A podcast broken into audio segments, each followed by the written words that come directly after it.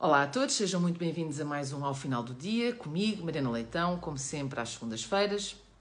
Hoje quero falar sobre o pedido de maioria de António Costa. António Costa tem estado, de forma até um pouco tímida, a pedir maioria, dizendo que isso é importantíssimo para a estabilidade de uma governação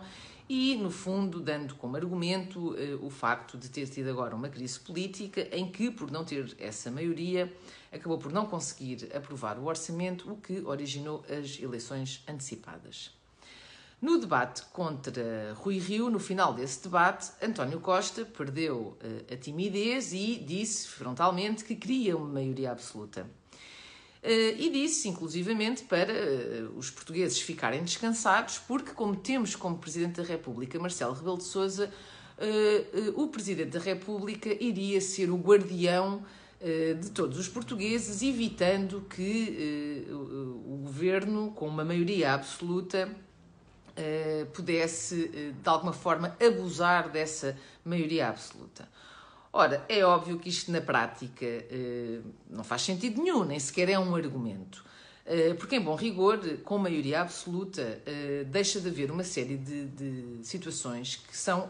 necessárias e importantes para a democracia quando não há maioria absoluta, nomeadamente a necessidade de diálogo com os restantes partidos, a necessidade de um, criar consensos, a necessidade de uh, ceder em algumas situações para acomodar outras que sejam relevantes para os outros partidos. A partir do momento em que há uma maioria absoluta, tudo isto cai por terra e já não há necessidade de nada disto, e portanto é a vontade de um partido a determinar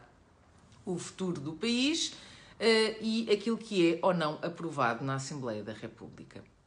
Outra coisa que eh, António Costa disse e que é uma completa incongruência é que, mesmo que tenha maioria absoluta, vai continuar a, a querer diálogo, a querer criar pontes, a querer consensos com os outros partidos. No entanto, insiste que, no caso de ser eleito e de ter a maioria, o eh, orçamento para 2022 será exatamente o mesmo, sem tirar nem pôr, que aquele orçamento que foi chumbado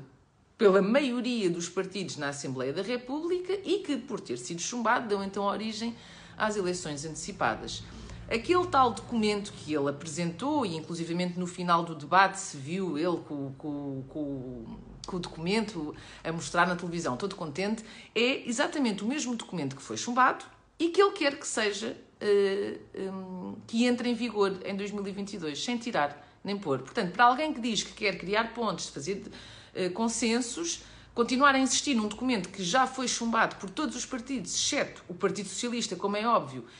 e contando com as abstenções do PAN e das duas deputadas não inscritas, é uma completa e total incongruência. Por isso, espero que António Costa não tenha de todo maioria absoluta, nem ele, nem absolutamente ninguém, porque as maiorias absolutas são perigosas para a democracia, em nada